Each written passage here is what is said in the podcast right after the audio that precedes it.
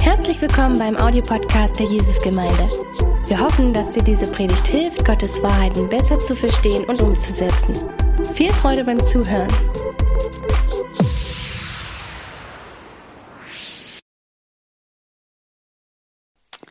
Ich habe äh, die Herausforderung, jetzt in sieben Minuten mit euch durch die ganze Bibel zu gehen. Also vom ersten Mose bis zur Offenbarung. Wir schauen mal, ob wir es schaffen. Ähm, und ich erzähle euch auch gleich danach, warum ich das mache. Also, die allermeisten von uns wissen ja, dass die biblische Geschichte damit anfängt, dass Gott der Schöpfer des Himmels und der Erde ist. Das Universum, was er geschaffen hat, ist sein Universum. Es gehört ihm und ist ihm geweiht.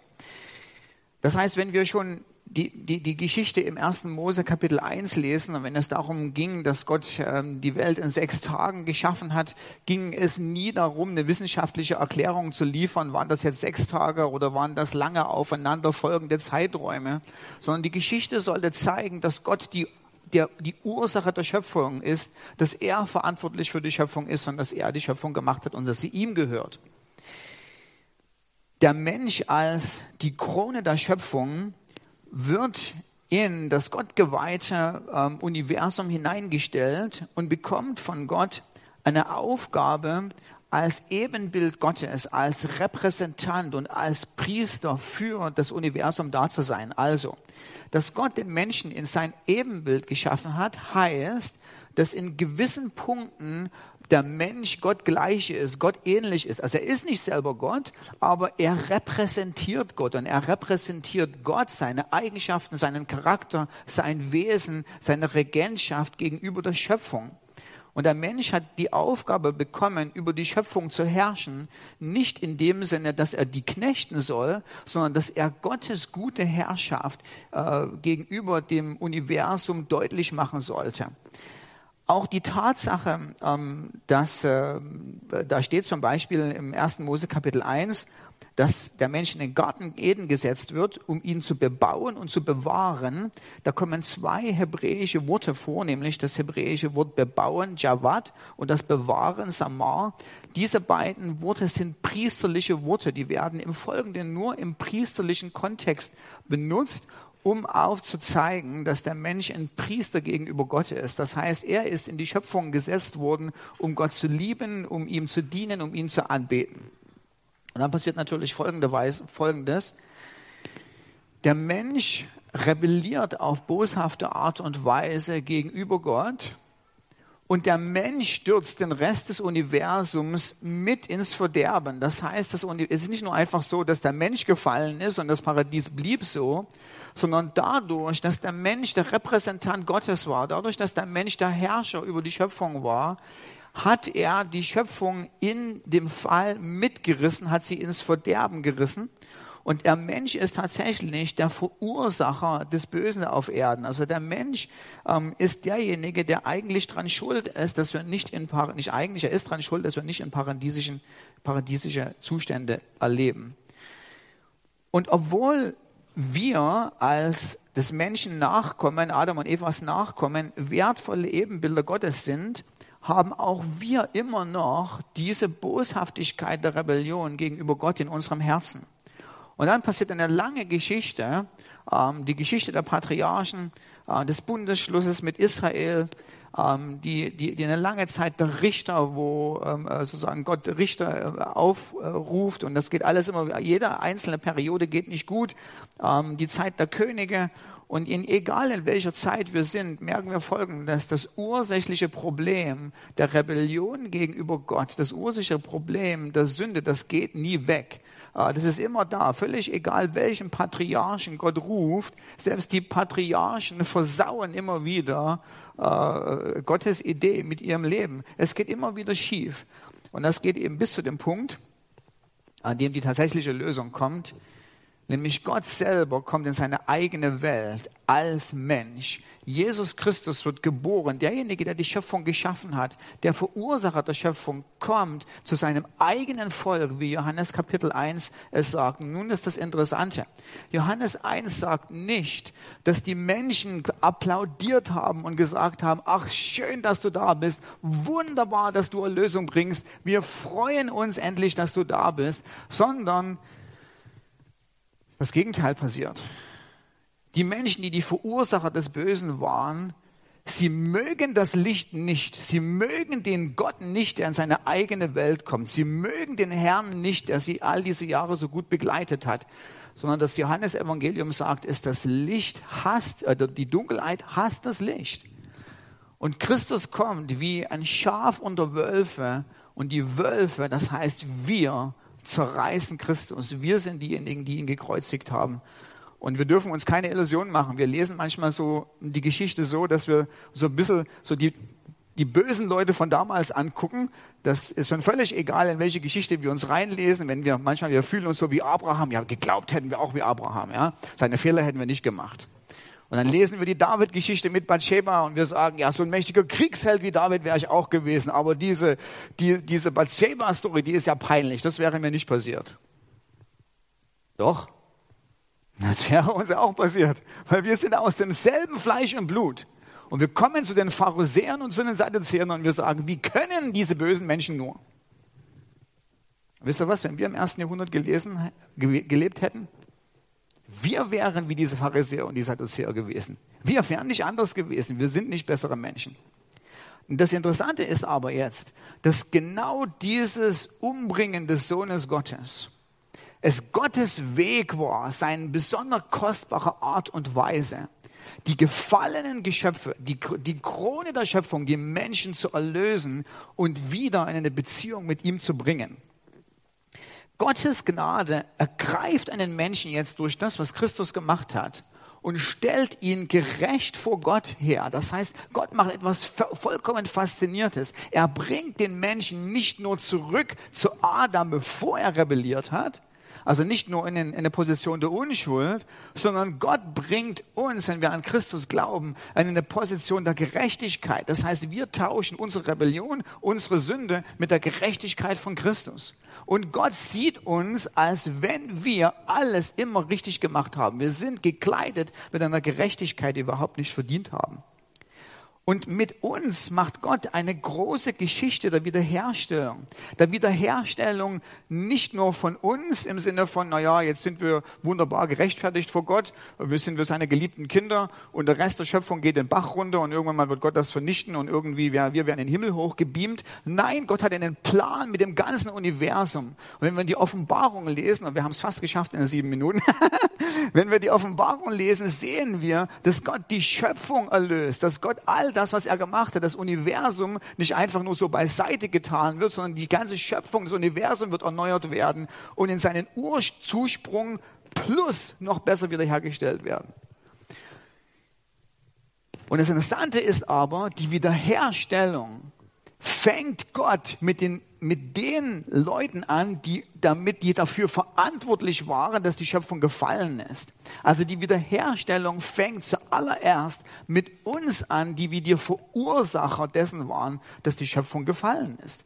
Und das ist etwas, was total phänomenales. Paulus schreibt im 2. Korinther 5, Vers 17, wenn jemand in Christus ist, ist er eine neue Schöpfung. Das Alte ist vergangen, siehe, Neues ist geworden. Das heißt, was Paulus hier sagt, ist, dass du schon ein Stück der neuen Schöpfung bist. Du bist schon ein Stück des neuen Universums. Das heißt, Gott hat uns, wie wir so, so seine Repräsentanten waren, in einer geordneten, ihm wohlgefälligen, paradiesischen Welt. Gott hat unseren, unseren Zustand wiederhergestellt und macht uns jetzt Repräsentanten wieder, wie Adam und Eva, aber immer noch in einer Welt, die gefallen ist. Das heißt, es wird irgendwann mal eine Wiederherstellung des Ganzen geben, aber im Moment hat Gott erstmal damit angefangen, unsere Rolle umzuschreiben. Wir sind wieder als geliebte Gotteskinder Gottes Repräsentanten, die Repräsentanten seiner Herrschaft, die Repräsentanten seiner Güte, die Repräsentanten seiner Gnade, die Repräsentanten seines Charakters zu einer Welt, die Gott nicht kennt und zu einer Welt, die noch verändert werden muss. Das Reich Gottes bricht an, aber das bricht nicht an von außerhalb über uns hinein, sondern das fängt in unseren Herzen an, von uns. Wir werden zuerst im Inneren zu Gott wiederhergestellt und bricht aus uns heraus in die Welt hinein. Das heißt, Christus hat einen Plan mit uns. Wir sind eingebettet in, in, in, in einen, einen, einen genialen, ausgetüftelten eine ausgetüftelte Vorhersehung, was auch unsere Rolle in dieser Welt ist. Und nun ist, ist das Interessante ist, dass obwohl wir zwar schon wiederhergestellt wurden, obwohl wir ein Stück der neuen Schöpfung sind, bedeutet das eben noch nicht, dass die paradiesischen Zustände jetzt sind, sondern dass die christliche Hoffnung ist eine Zukunftshoffnung, dass irgendwann mal das ganze Universum wiederhergestellt wird und dass paradiesische Zustände überall im Universum Eintritt halten. Das christliche Leben ist, was auf paradiesische Zustände ähm, bezeichnet, ist eine Zukunftshoffnung. Im 1. Korinther 15, Vers 19 sagt Paulus, wenn wir allein in diesem Leben auf Christus gehofft haben, so sind wir die elendsten von allen Menschen. Was Paulus damit sagt, ist, wenn du denkst, dass Christsein sich in diesem Leben lohnt, also wenn du alle mal so alle Nachteile, alle Vorteile auf einen Teller wirfst und dann sagst, so unsere Erwartungen, ich weiß jetzt, jetzt, jetzt fängt schon an so weh zu tun, ja, und sagst so, ja, wenn ich so überlege, ach, es ist so schön, Gott zu haben, der macht so, dass meiner Familie rundherum gut geht, der versorgt mir einen Ehemann und eine Ehefrau, der macht, dass ich beruflich vorankomme, ich bin so eingebettet in ein Kuscheltuch von, von früh bis spät, es ist einfach so nett, ich möchte Christus überhaupt nicht missen, weil sonst hätte ich so viele Probleme in diesem Leben, sagt Paulus, du hast eine völlig falsche Art, Art wie du Christsein erlebst. Wenn es nur um diese Welt geht, wenn du nur die Vorteile dieser Welt aufzeigst, äh, was es bedeutet, Christus nachzufällen, nachzufolgen, sagt Paulus, da kommt ziemlich wenig dabei raus. Also es ist nicht so, dass Gott ja nicht in dieser Welt überhaupt hilft. Es ist ja nicht so, dass Gott nicht da ist. Es ist ja nicht so, dass wir unsere Ehemänner und Ehefrauen irgendwie selbst erschaffen. Die sind schon ein Geschenk von Gott. Es ist ja nicht so, dass wenn wir beruflich erfolgreich sind und wenn wir versorgt werden, dass, es, dass Gott das nicht ist. Aber wenn wir einfach nur die Vorteile in dieser Welt aufzeichnen und gucken, welche Nachteile wir als Christen haben, besonders wenn du in einer verfolgten, in, in, in einem Gebiet wo uns wo Verfolgung ist, kommt an dieser Welt nicht viel raus. Aber in der zukünftigen schon. Und warum sag, jetzt fragst du mich so ein bisschen, was willst du eigentlich von mir? Ich denke, dass die Predigtreihe ist gesund, heißt gesund. Was hat das mit geistlicher Gesundheit zu tun?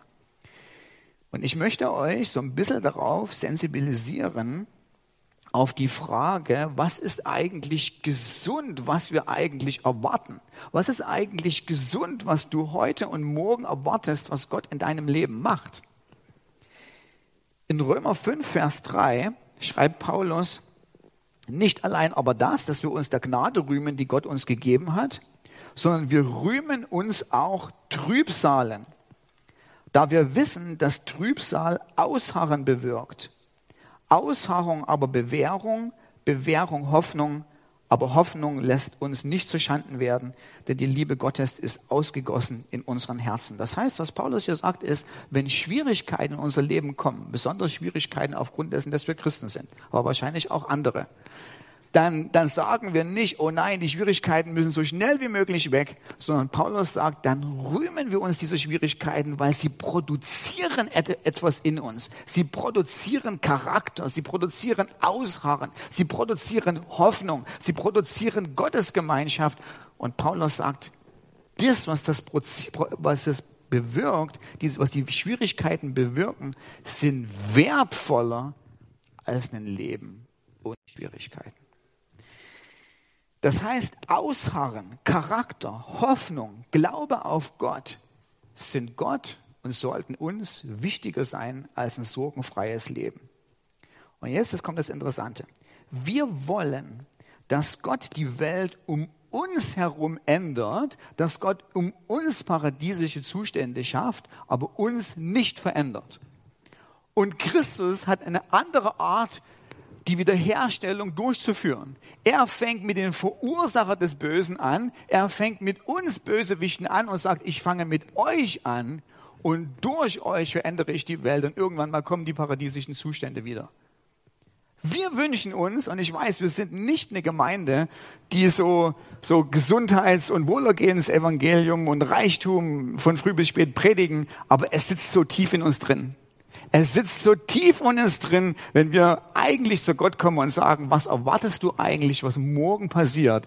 denken wir nicht so daran, dass wir sagen, oh Gott, lass mich ein gerechter, vor dir geduldiger, ein dein Reich voranbringender Gottesmann sein, sondern wir denken daran, oh Herr, bewahre mich vor all diesen Schwierigkeiten in meinem Leben.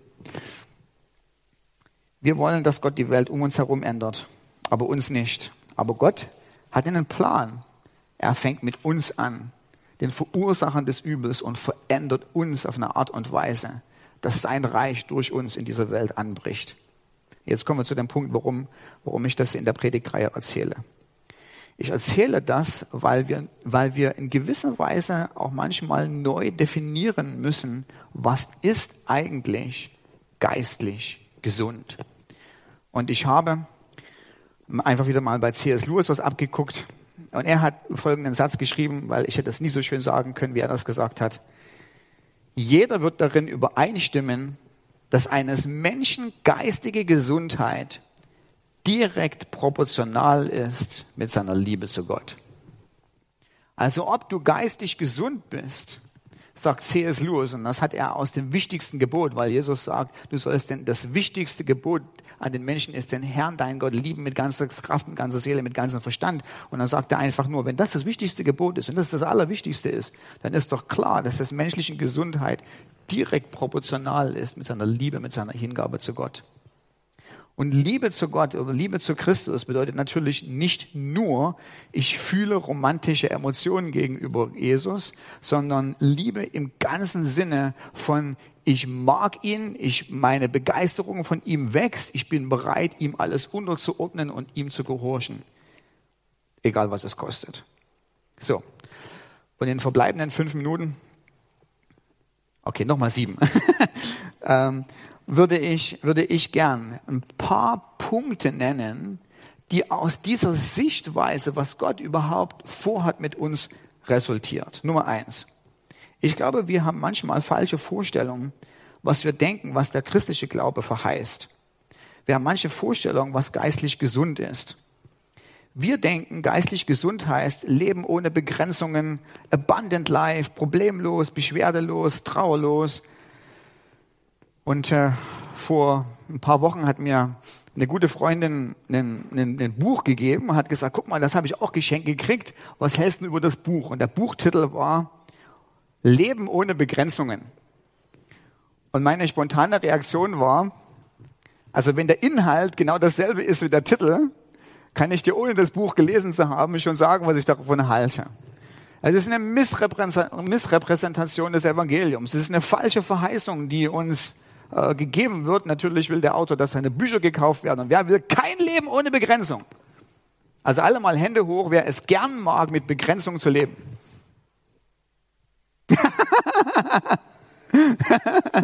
ja, jeder mag das, jeder mag es, jeder möchte das Buch kaufen, es ist attraktiv. Du bist gern bereit, die 15 Euro dafür auszugeben, weil das wäre doch toll. Leben ohne Begrenzungen. Das Problem ist, es ist nicht vereinbar mit dem Evangelium. Das Evangelium sagt, dass wir in dieser Welt Schwierigkeiten und Herausforderungen haben. Ich wünsche, ihr könntet mein eigenes Leben am Montag früh um sieben sehen. Ich bin groggy, unausgeschlafen, genervt und muss drei Kinder darin bringen, dass sie fertig angezogen, geschniegelt, gebügelt in die Schule gehen, Hausaufgaben gemacht sind, das Brot, na, eigentlich muss ich zugeben, ist eigentlich die Aufgabe meiner Frau, aber, oder wir teilen uns rein und sie macht dann trotzdem 80 Prozent. Ähm, das ist selbstverständlich, dass das in einer Familie nicht glatt läuft. Die, die Sorgen, die Probleme, die Herausforderungen, die wir haben, sind vollkommen normal. Der Stress am Montagmorgen ist vollkommen normal. Das Unausgeschlafensein ist vollkommen normal. Zumindestens, wenn du nicht zu spät ins Bett gehst. Ähm, Die Herausforderungen dieser Leben sind normal. Zu denken, dass Gott das ändert, nur weil wir irgendwie in einer Beziehung mit uns sind, ist utopisch zu denken. Das gehört einfach zum Leben dazu. Schwierigkeiten und Herausforderungen sind Teil dessen, wer wir sind und wie unser Leben einfach ist. Die Frage ist eher, ist in diesen Herausforderungen unsere Liebe zu Christus da?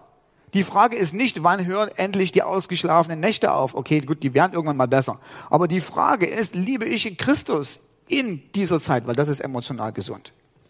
Zweitens, wir neigen dazu, unsere Probleme öfters zu vergeistlichen. Also ich hatte wirklich ein ganz schlechtes Beispiel vor einigen Wochen, also nicht, nicht, jemand aus unserer Gemeinde, ich habe ja schon gesagt, immer wenn ich Negativbeispiele erzähle, sind das Leute aus anderen Gemeinden da kommt ein, ein, Ehepaar zu mir zu und sagt, wir haben solche Probleme und wir waren in Eheseelsorge und das hat der Seelsorger gemacht, der war auch nicht aus unserer Gemeinde, Gott sei Dank. der hat gesagt, ihr habt eure Probleme, weil ihr nicht genug Bibel lest. Und ich habe mir das angeguckt und habe mir gedacht, eure Probleme lassen sich nie lösen, selbst wenn ihr 24-7 Bibel lest. Eure Probleme haben eine konkrete Ursache. Und ganz ehrlich, der gesunde Seelsorge würde auf eure Persönlichkeit gucken, würde auf euren Charakter gucken und sagen, der Charakter, den du hast, ist ursprünglich dafür verantwortlich, dass die Art und Weise, wie ihr miteinander umgeht, dazu führt, dass ihr miteinander umgeht. Ihr habt noch nicht mal Eheprobleme, ihr habt individuelle Persönlichkeitsprobleme. Und was wir manchmal als Christen machen, wir vergeistlichen Dinge und wir sagen so, ja, ich bin angegriffen vom Teufel, deshalb geht es meiner, meiner, meiner, meiner Ehe so schlecht. Ja, weiß nicht. Also vielleicht gibt es da eine geistliche Komponente. Aber wenn wir die Sachen lösen wollen, müssen wir nach den echten Ursachen gucken. Also, wenn ich, wenn ich einen Brief vom Arzt kriege, wo ich sage, mein Cholesterinspiegel ist in die Höhe gerockt, dann gucke ich doch auch nicht drauf, warum ich diese geistliche Anfechtung habe, sondern es liegt einfach schlicht und ergreifend daran, dass ich zu viel fettes Fleisch esse.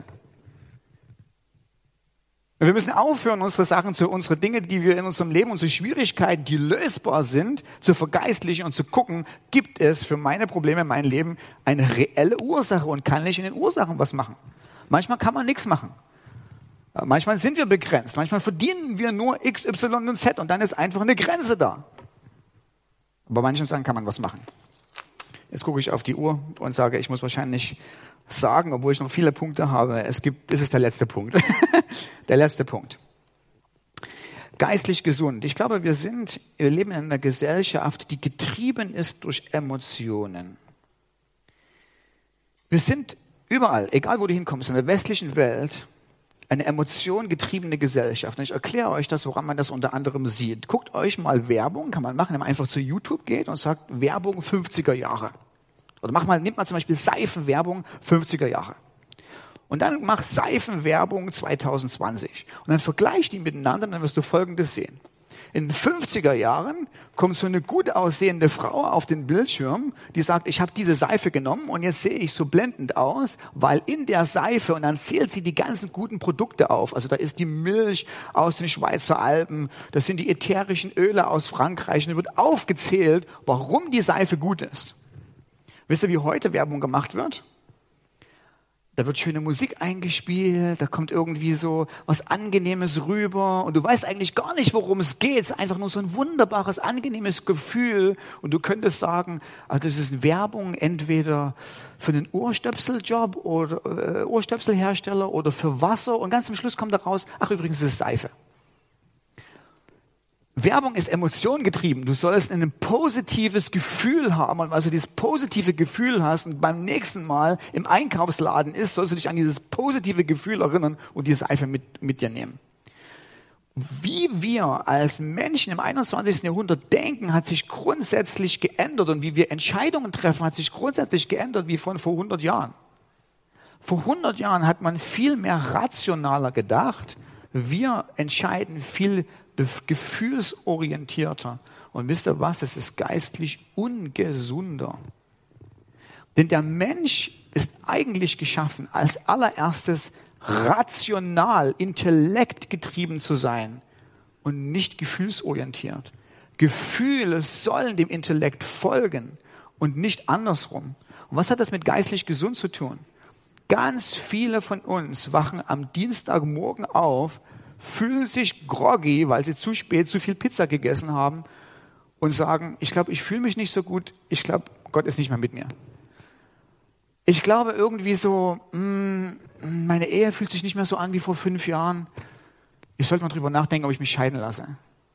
Und wir basieren unsere Entscheidungen, was wir denken, auf unseren Gefühlen, was grundsätzlich nicht richtig ist, sondern unser Denken, unsere Entscheidungen sind Intellekt geprägt und vor allen Dingen geprägt durch das, was das Wort Gottes sagt. Das hat das auch mit der Geschichte zu tun, die ich euch erzählt habe. Gott hat dem Menschen, Adam und Eva, ein Gebot gegeben und hat gesagt, meine Stimme ist vertrauenswürdig, was ich dir sage, stimmt, das ist wahr, das ist verlässlich, ob du dich danach fühlst oder nicht. Man hat das so auf so eine krasse Art und Weise sehen können in einem Interview, hat mir, habe ich letzte Woche gesehen, hat mir Nadja gezeigt, da ging es um Transsexualität und da wurden zwei Transsexuelle interviewt und die eine Frau war eine Frau, hat sich zum Mann umwandeln lassen, ist Christ geworden und hat gesagt, ich gehe wieder zurück und werde wieder eine Frau. Und dann hat man die interviewt, warum hast du das gemacht? Und dann hat die gesagt, ich bin Christ geworden und nach ein paar Monaten oder Jahren bin ich durch den ersten Mose durchgegangen, wie Gott den Adam und Eva geschaffen hat. Und ich habe die Geschichte gelesen und habe das Gefühl gehabt, dass Gott durch die Geschichte zu mir spricht und gesagt hat, habe ich dich falsch geschaffen? Oder habe ich mir dabei was gedacht, wie ich dich geschaffen habe? Und sie hat gesagt, aufgrund dessen, was ich gelesen habe, habe ich gesagt, ich muss dir vertrauen, Gott.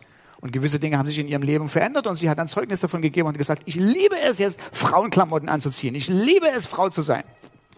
Und dann hat man den anderen oder die andere Frau, die total wie ein Mann aussah, interviewt. Man hat ihn, sie, Strich, wie auch immer, gefragt, warum bist du so geblieben, wie du bist?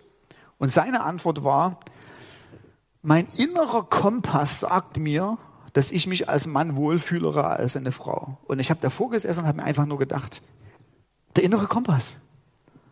Der innere Kompass ist einfach nur ein schönes Wort für, ich fühle mich so, ich will das so und weil ich das will, ist das richtig. Aber Gott hat uns keinen inneren Kompass gegeben. Er hat uns einen äußeren Kompass gegeben. Er hat uns sein Wort gegeben, dass wir uns auf es drauf verlassen und nicht wie Adam und Eva anfangen, der Schlange zu vertrauen und zu sagen, ja, wie fühle ich mich, könnte ich das oder könnte ich das nicht, sondern die Frage ist, was sagst du Gott dazu? Und durch unsere Entscheidung, Gott zu vertrauen und durch unsere Entscheidung zu sagen, Gott, was du sagst, ist wahr und richtig, ist ein signifikanter Baustein, wie Gott durch uns die Welt verändert und durch uns sein Programm der Wiederherstellung wieder anfängt. Merkt ihr so ein bisschen, was ich sagen will? Merkt ihr so ein bisschen, dass es so, einen, so eine Veränderung gibt, was eigentlich Gott in unserem Leben will? Er hat einen Plan mit uns. Er liebt uns. Er will mit uns das Paradies wiederherstellen. Er hat einen Auftrag an uns und das wird auch festgemacht, wie geistlich gesund wir leben. Und das hat auch damit was zu tun, dass wir sagen, es ist völlig egal manchmal, wie ich mich fühle. Was Gott sagt, ist wahr und darauf vertraue ich. Amen und Amen. Okay. Himmlischer Vater.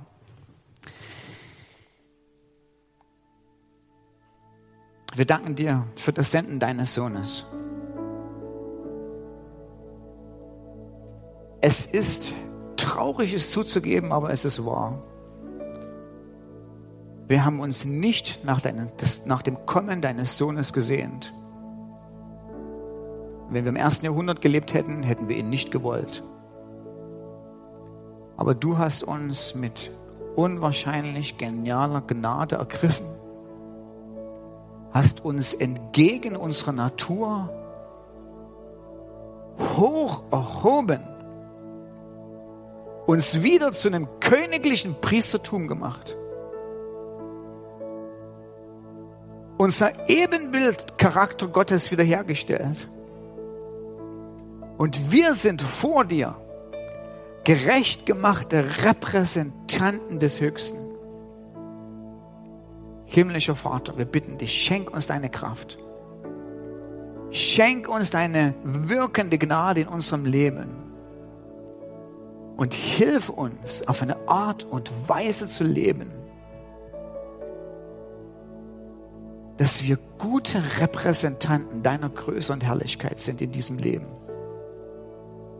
Und auch wenn wir noch in einer gefallenen Welt leben, Lass uns gute königliche Priester in dieser gefallenen Welt sein. Dir vertrauen dankbar dir gegenüber sein für deine Garantie, dass du mit uns angefangen ein ausgeklügeltes Programm der Wiederherstellung vorantreibst.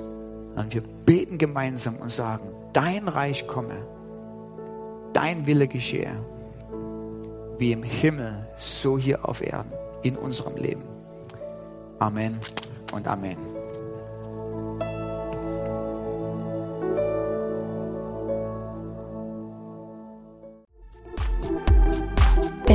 Über Gott und die Jesusgemeinde wissen möchtest, findest du viele weitere Informationen auf www.jgdresden.de.